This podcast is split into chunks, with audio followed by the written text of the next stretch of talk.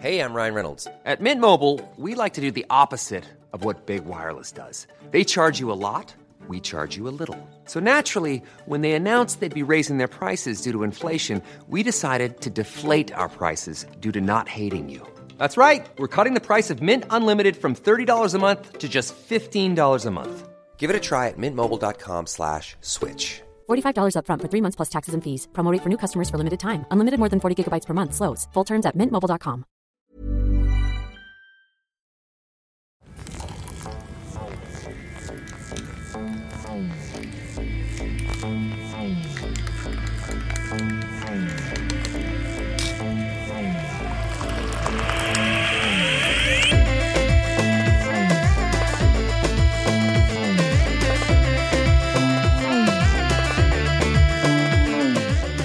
Cela fait bientôt 4 ans que je vis à Marseille. Cette ville, j'ai choisi d'y vivre pour plusieurs raisons. On pourrait dire le soleil, la mer, les calanques, mais c'est surtout car ici, j'ai enfin l'impression d'être libre, d'être qui je suis, sans crainte. Marseille, c'est la plus ancienne ville de France. C'est un port d'accueil, une ville de mélange. Massalia est née et a grandi grâce aux immigrations successives, qui l'ont rendue si riche et unique. Mais Marseille, c'est aussi une ville de contraste, où la gentrification côtoie l'extrême pauvreté, où les inégalités sociales et territoriales sont encore omniprésentes, où chaque jour, parfois sans le savoir, je traverse des rues et croise des édifices qui portent les stigmates de l'empire colonial français. Dans cet épisode, j'ai le plaisir d'accueillir Nora Mekmouche, bibliothécaire, présidente de la librairie engagée Transit et fondatrice de l'association Cri et. Aujourd'hui, nous l'accueillons car elle est aussi co-autrice du Guide du Marseille colonial, un ouvrage collectif créé par un groupe de militants et militantes, citoyens et citoyennes, qui ont décidé de nous informer sur le passé colonial de la ville. Cet épisode est enregistré en public à la Bibliothèque des Beaux-Arts de Marseille et nous sommes accompagnés de Natacha, qui l'interprète en langue des signes française.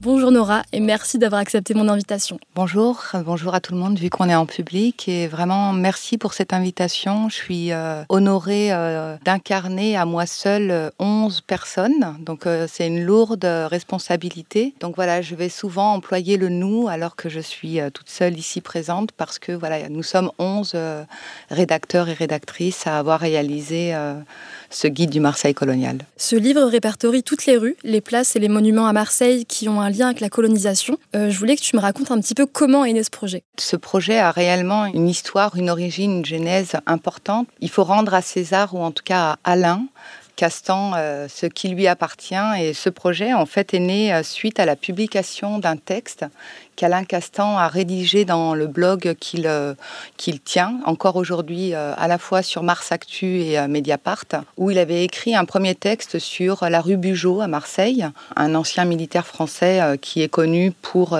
entre autres, les enfumades qu'il a perpétrées en Algérie pendant la conquête. Donc il avait écrit ce premier article, puis un deuxième article sur les mobiles aux réformés, un monument qui se situe au niveau des réformés en haut de la Canebière. Et donc il a été indigné par la présence d'une plaque en particulier. Donc il a écrit un nouvel article. Malheureusement, euh, l'article n'a pas été lu euh, massivement, mais malgré tout, il a été lu par euh, un des éditeurs des éditions Sileps à Paris, qui lui a fait une proposition a priori indécente, celle de faire un guide du Marseille colonial, à l'instar du guide du Bordeaux et du Paris colonial qui avait déjà été publié auparavant.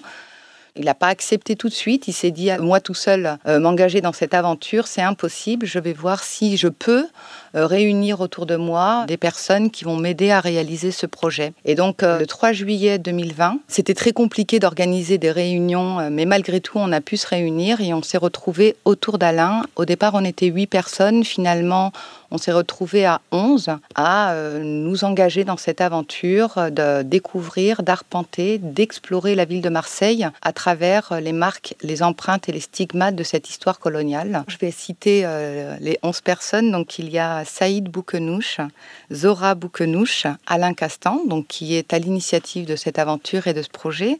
Il y a Elodie de Bureau, Daniel Garnier, Aïssa Grapsi, Soraya Gendouz Arabe, Nora Mekmouche, Muriel Modre, Michel Touzé et Asia Zouane. Donc toutes ces personnes, on partage une commune identité, à savoir notre engagement anticolonial, antiraciste, fondamentalement. Et euh, chacun et chacune s'est engagé euh, dans une activité en particulier. Moi, je suis à la fois bibliothécaire territoriale euh, dans une bibliothèque municipale, mais je suis également présidente et bénévole de la librairie Transit à Marseille. Je suis également éditrice et responsable d'une association qui s'appelle Cri Écrit. Donc il y a Sia Zouane qui est militante au sein d'une association Les Minots de Noailles Soraya Gendouzarab est responsable d'une association Approche Culture et Territoire qui euh, œuvre dans différents champs, beaucoup autour des champs de la connaissance en matière de lutte contre les discriminations. Michel Touzé est libraire, Elodie de Bureau est bibliothécaire, Aïssa Grapsi est professeur de sciences économiques et sociales dans un lycée, euh, en partie, enfin, le lycée Antonin Artaud pour ceux et celles qui connaissent. Il y a Alain Castan qui est un jeune retraité ou un retraité tout, tout court qui était anciennement prof, mais également euh, fondateur et créateur d'une maison d'édition avec Muriel Modre qui est artiste. Et la maison d'édition s'appelle Courte Échelle Transit. Saïd Bouknouch est retraité, militant et fondateur avec Zora Bouknouch de l'association Mémoire en Marche. Donc on s'est tous et toutes réunis autour de ce projet. Et réellement, euh, avant toute chose, enfin, contrairement peut-être au guide du Paris colonial, et euh, ouais, du Paris colonial et du Bordeaux colonial également, et peut-être du Soissons colonial, j'y reviendrai après ce, guide du Marseille colonial, c'est vraiment avant tout une aventure humaine, une aventure humaine collective et qui a vraiment réuni autour de ce projet euh, une volonté euh, politique, un engagement. C'est-à-dire qu'on avait euh, dès le départ envie de nous positionner et de dire voilà, il est important de montrer aux Marseillais et aux non-Marseillais à quoi ressemble cette ville et quelle est cette histoire, l'empreinte en tout cas de cette histoire coloniale-là à travers les monuments, les, rues, etc., etc. Et dans ce livre, vous avez euh, listé arrondissement après arrondissement, chaque nom de rue euh, lié à l'histoire coloniale, chaque nom de place, de, de monument. C'est un travail extrêmement précis. Euh, comment vous avez fait cette répertorisation colossale? Comment vous vous êtes organisé pour, euh, pour travailler ensemble? D'abord, il y a une chose très importante, c'est qu'on s'est entendu du début à la fin de, ce travail collectif, ce qui était quand même euh, pas donné, quoi, parce qu'on est 11. et en fait, du point de vue de la méthode, on s'est réellement partagé. En fait, la ville de Marseille. On a eu quelques difficultés au départ parce que Marseille, en fait, est construite comme Paris et Lyon par arrondissement. Or, ça, c'est une construction complètement artificielle. La ville de Marseille, c'est d'abord 111 euh, villages euh, qui ont été ensuite découpés par arrondissement. Donc, on a eu quelques difficultés à faire un véritable découpage et puis euh, de respecter ce découpage par arrondissement. Mais d'un point de vue pratique, c'était plus simple pour nous de voilà, découper la ville par arrondissement. On s'est distribué, donc on était généralement par binôme et on choisissait tel et tel arrondissement. Et on s'est beaucoup, beaucoup euh, reposer sur euh, un ouvrage en particulier qui est le Dictionnaire historique des rues de Marseille de Adrien Blesse, qui a été réédité, réédité, et donc qui répertorie déjà toutes les rues de Marseille, mais sans présenter en fait euh, ou en tout cas donner la couleur colonisée, le nom des rues. Donc en fait, on a fait une recherche assez fastidieuse et très laborieuse on a pris en fait chaque nom de rue par arrondissement et on a croisé avec euh, ben, cet élément et ce critère fondamental qui était le lien avec l'histoire coloniale et on est arrivé à un nombre très très important de noms de rue, de personnes donc qui avaient un lien direct avec l'histoire coloniale et esclavagiste de la ville. C'était extrêmement fastidieux des lectures, euh, beaucoup, beaucoup de travail aux archives à la fois municipales et départementales pour aller compléter certaines lectures qu'on a trouvées dans différents, euh, bah, à la bibliothèque bien évidemment, à l'Alcazar en particulier, mais également sur Internet, il y a énormément de documentation qu'on trouve facilement. Et on a compilé en fait toute cette euh, masse d'informations qu'on a réunies dans ce répertoire classé par arrondissement.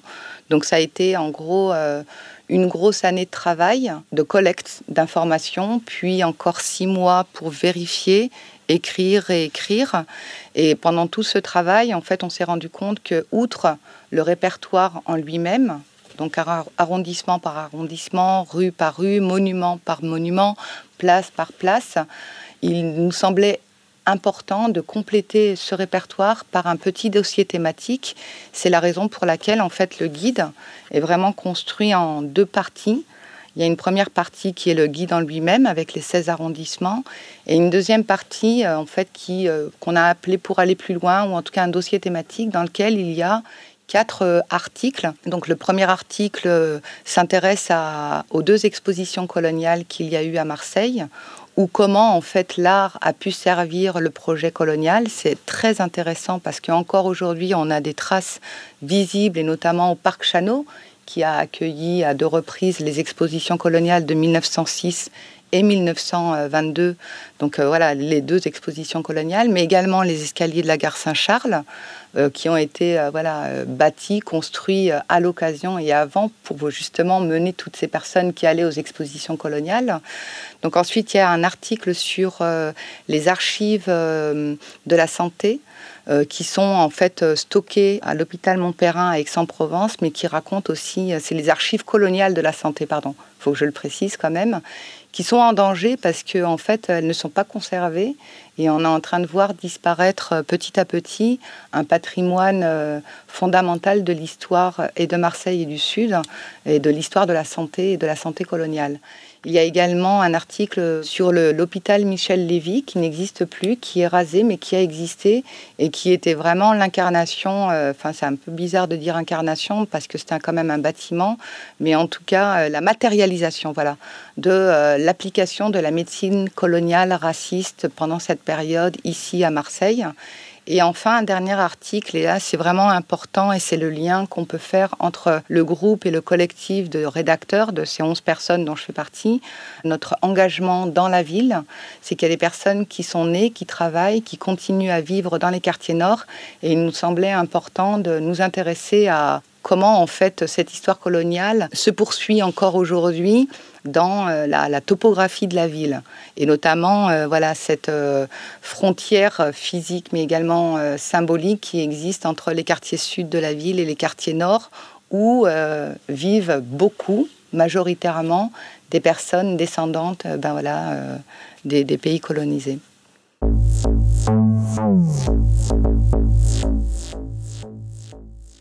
Je voudrais qu'on revienne sur quelque chose d'important. Euh, lorsqu'on parle de décolonisation de l'espace public, on nous rétorque très souvent que c'est de l'histoire passée. Vous l'expliquez très bien dans le livre, mais pourquoi, à votre avis, c'est important aujourd'hui de sortir un tel livre? Dès l'introduction, on explique notre engagement et on explique clairement qu'on est complètement situé, c'est-à-dire qu'on se situe du côté de l'anticolonialisme, mais pas juste on est anticoloniaux, c'est-à-dire qu'on veut révéler en fait cette histoire sombre de l'histoire de France qui est souvent tue, qui n'est pas euh, diffusée, ou en tout cas où y a on sent qu'il y a encore une volonté de ne pas expliquer, de ne pas montrer, de ne pas révéler cette histoire sombre et ténébreuse de l'histoire de France. Et euh, c'est la raison pour laquelle il nous semblait important de créer en fait un... Après, on n'a pas inventé parce qu'il il y a eu avant le guide du Bordeaux colonial, le guide du Paris colonial, le guide euh, du Soissons colonial et enfin le guide du Marseille colonial. Là vient de sortir le guide du Rouen colonial. Mais il nous semblait important justement de diffuser, de faire et de fabriquer un outil pédagogique pour expliquer en fait que lorsqu'on se promène sur la Canebière et qu'on découvre euh, ce monument mobile, eh ben on se retrouve devant euh, un monument qui, euh, qui fait l'éloge et la gloire d'un passé colonial, raciste, un passé colonial avec son infamie et son ignominie. Il nous semblait important aussi de le révéler. Donc c'est de ce point de vue-là qu'on se situe euh, de manière engagée, c'est-à-dire qu'on ne veut pas, on ne veut plus que cette histoire-là soit tue, soit étouffée. On veut au contraire la diffuser et la diffuser de manière euh, pédagogique, c'est-à-dire qu'on fait vraiment de l'information, de l'explication. On n'appelle pas à déboulonner, par exemple, mais en revanche, on va révéler dans le livre les euh, collectifs qui revendiquent euh, qui appellent peut-être au déboulonnage ou pas, ou alors en tout cas à présenter autrement ces monuments, euh, ces, places, euh, même ces noms de rues on révèle l'existence de collectifs qui œuvrent, qui militent, qui posent des actes, qui font des performances, par exemple, dans certains endroits, on, le révèle. Nous, on est du côté, en fait, on va dire, de l'explication, de l'outil pédagogique à travers un outil qui est le livre, en fait. Et est-ce que tu penses que ce passé colonial a un impact sur nos vies aujourd'hui, notamment à Marseille? Ah, complètement, complètement. Il y a une continuité historique qui est indéniable. On le voit, ben, j'en parlais tout à l'heure par rapport à bon, la ville de Marseille, mais dans d'autres villes de France également. Il y a une continuité historique dans euh, le traitement politique qui est fait euh, d'un point de vue territorial. La ville de Marseille, elle est exemplaire de ce point de vue il y a réellement une frontière euh, physique, euh, géographique, topographique entre les quartiers nord de la ville et les quartiers sud ou le centre. Le centre est encore un petit peu à part, c'est-à-dire qu'il y a quand même un mélange, euh, une espèce de mixité. il y a du quartier nord dans le centre-ville, on va dire, mais en tout cas quand on est dans les quartiers nord, donc 13, 14, 15, 16, auquel on pourrait ajouter peut-être le troisième arrondissement, effectivement, on note cette frontière qui existe et où dans ces quartiers nord ben, sont rassemblées euh, une grande, grande partie des populations euh, issues euh, des colonies françaises à travers le monde et plus particulièrement en Afrique et Afrique du Nord. J'aimerais lire, si tu l'acceptes, le passage dans l'introduction dont tu mhm. parlais, où vous expliquez justement ce que tu viens de dire, la nécessité d'écrire un tel guide aujourd'hui. La nécessité de produire un tel guide vient nourrir un sentiment d'urgence, celui de Marseillais et Marseillaises qui ne veulent plus emprunter, parcourir, habiter, étudier dans des lieux qui portent le nom de celles et ceux qui ont œuvré à notre déshumanisation. Ce guide en appelle aussi à notre responsabilité collective et citoyenne par un travail de recensement des éléments qui, dans cette ville, relèvent de traces, de stigmates, de blessures du passé colonial, mais aussi d'un présent néocolonial ou postcolonial. L'écriture d'un tel ouvrage, c'est aussi l'exigence de mettre en mots un plaidoyer pour que nous puissions habiter Marseille sans ces fantômes du passé colonial. C'est aussi l'invitation à un nouvel imaginaire qui nous élève vers le souci de l'autre, du tout-monde dans sa complexité, sa pluralité. Ce travail n'a pas seulement une dimension historique et de mémoire, il est d'une grande actualité. À Marseille, il a fallu 26 ans de lutte pour qu'une avenue porte le nom d'Ibrahim Ali, tué par des couleurs d'affiches du Front National le 21 février 1995.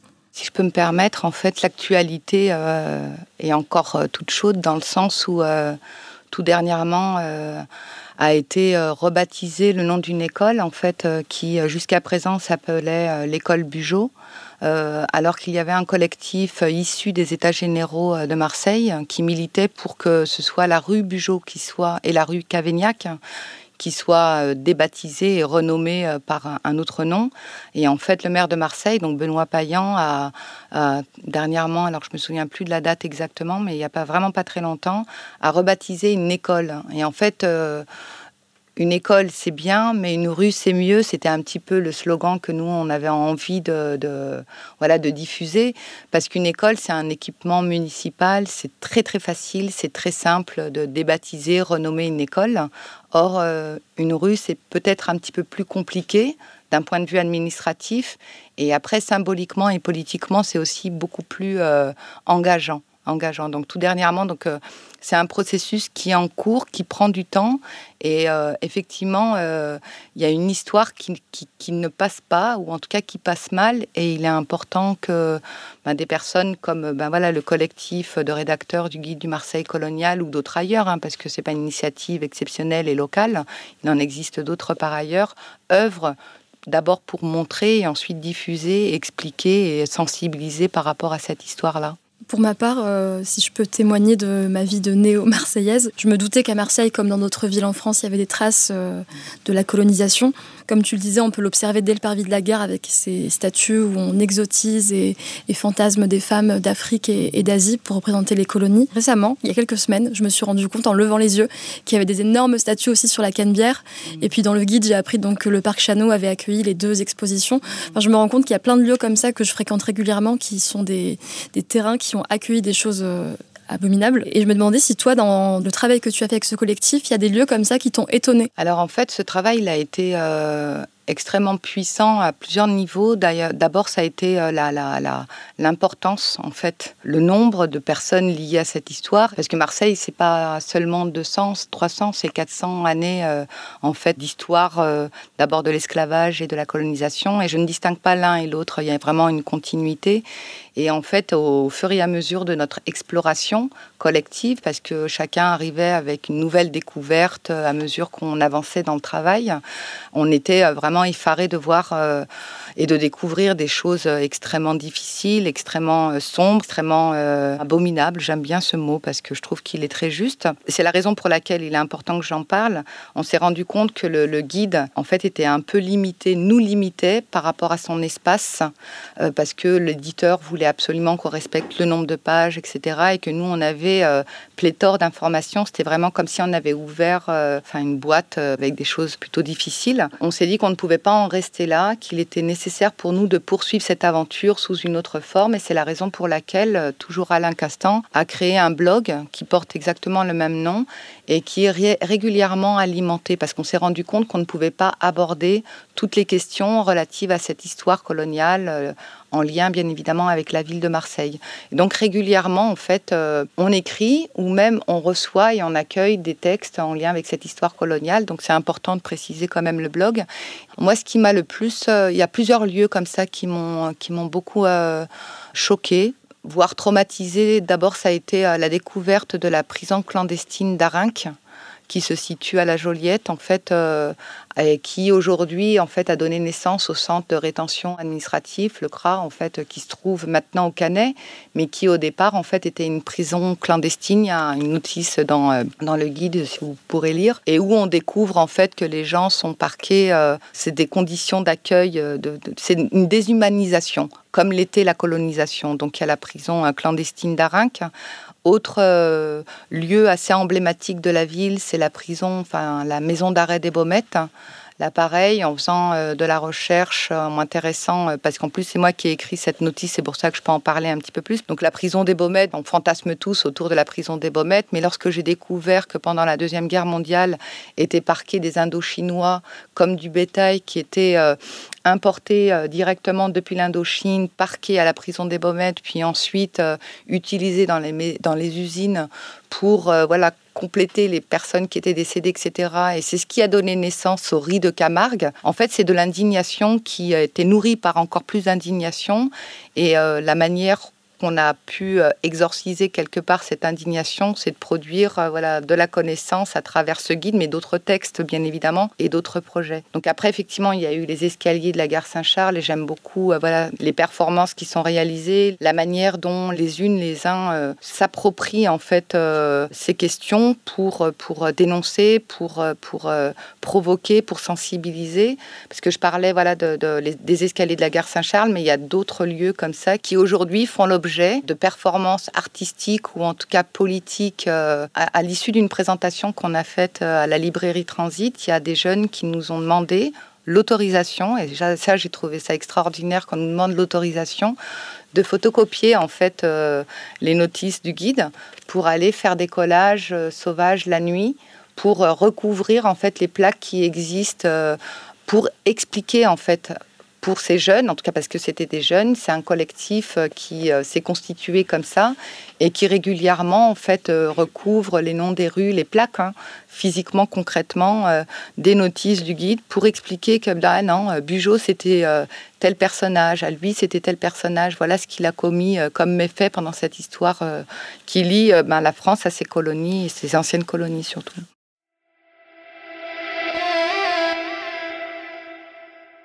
Tu l'as dit et on le comprend quand on t'écoute parler que ce guide c'est pas seulement un livre, c'est une histoire qui continue d'être interrogée, d'être mmh. alimentée via des événements et un blog dont tu parlais. Vous nous offrez euh, une main tendue, un objet politique qu'on doit tous et toutes s'approprier.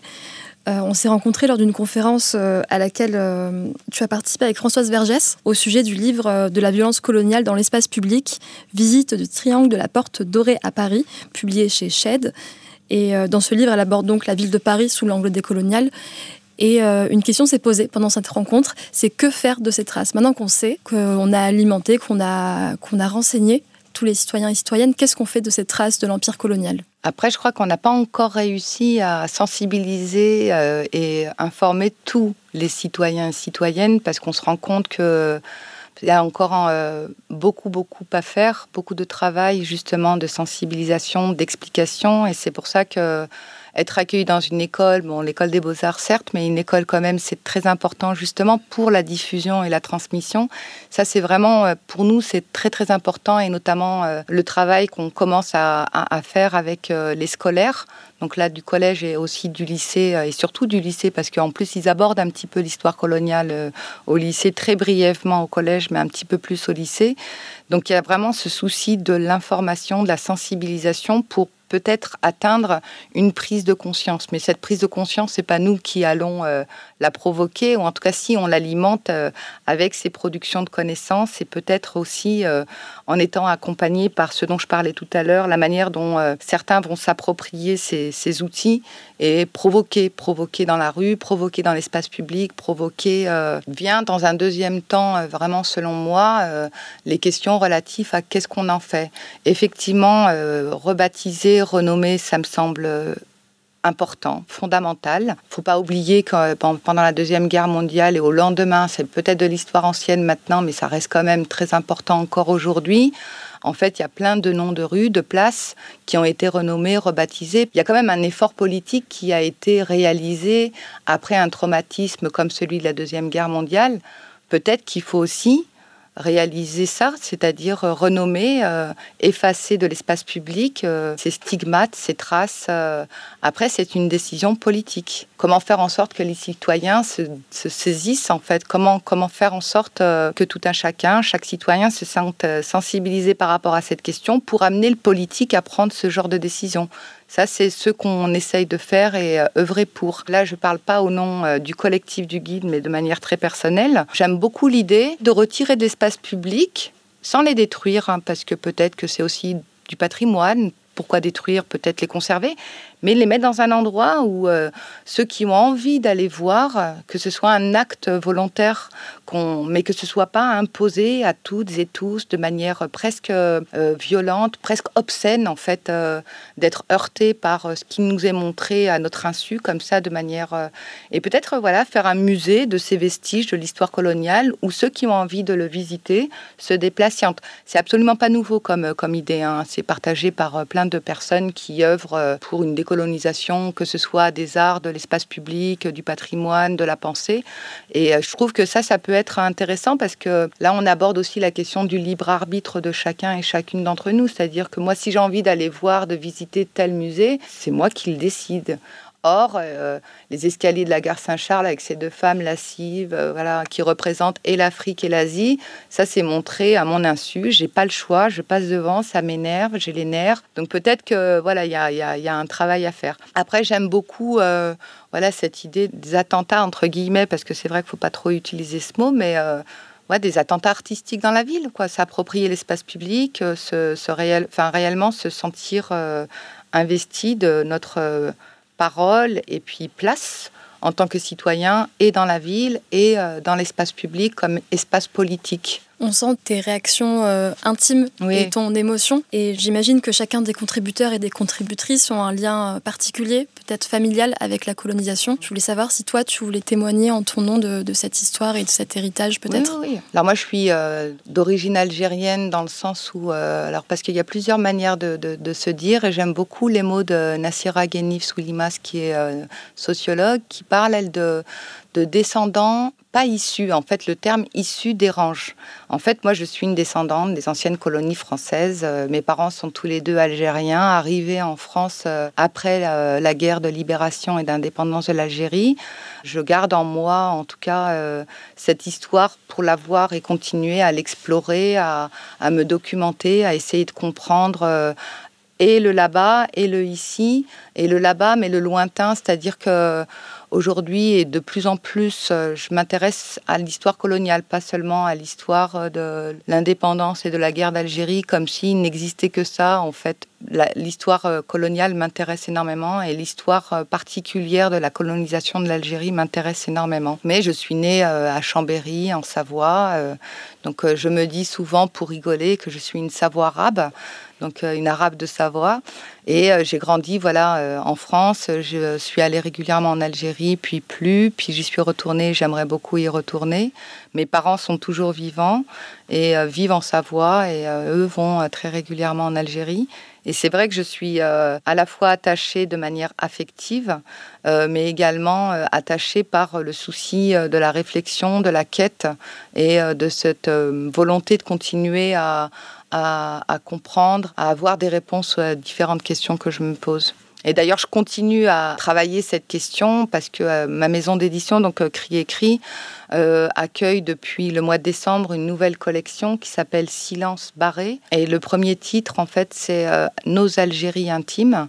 C'est un ouvrage collectif qui réunit 28 contributeurs et contributrices autour de la relation intime que ces personnes, donc c'est des chercheurs, des artistes, des militants, des citoyens, des romanciers, des romancières, enfin des réalisateurs de films, réalisatrices de films, entretiennent avec l'Algérie d'un point de vue intime, très subjectif et très sensible. L'exploration euh, continue encore aujourd'hui et en fait cette continuité, en fait, elle est toujours là. Le fil est toujours euh, bien bien présent en tout cas. Et qu'est-ce que tu espères pour la suite de notre histoire? Comment tu rêves euh, cette réappropriation de cette histoire coloniale? J'aimerais beaucoup que hum, l'espace soit encore plus occupé, c'est-à-dire que occupé par euh, celles et ceux euh, qui, qui doivent réellement prendre la parole, c'est-à-dire que qui est de plus en plus de d'autres récits, de contre-récits, de récits différents, de récits qui euh, qu'ils soient plus seulement les récits des dominants, mais aussi récits euh, de personnes qui ne se considèrent plus comme dominées en fait. C'est ça qui m'importe et qui euh, qui m'anime aujourd'hui. Et quand je parle de récits, c'est pas seulement de l'ordre de l'écriture, c'est réellement des écritures multiples et variées à la fois euh, intellectuelle et scientifique, mais artistique, poétique également. Donc c'est en tout cas ce que je, ce que je nous souhaite. Je nous souhaite à, toutes et tous. Merci beaucoup Nora Mekmouche pour votre témoignage et votre travail très précieux. En tout cas, merci beaucoup. Merci Nadia. Je suis Nadia Slimani et j'anime et réalise Nana Podcast. Cet épisode a été monté par Morgane Perrault, produit par Lisa Omara de Pierre Lab, soutenu par Radio Grenouille. Pour nous soutenir, tu peux partager l'épisode, le noter et le commenter sur les plateformes d'écoute et nous suivre sur les réseaux sociaux. Néaner, c'est un podcast qu'on réalise bénévolement avec l'envie de valoriser la complexité de nos histoires, à nos identités plurielles.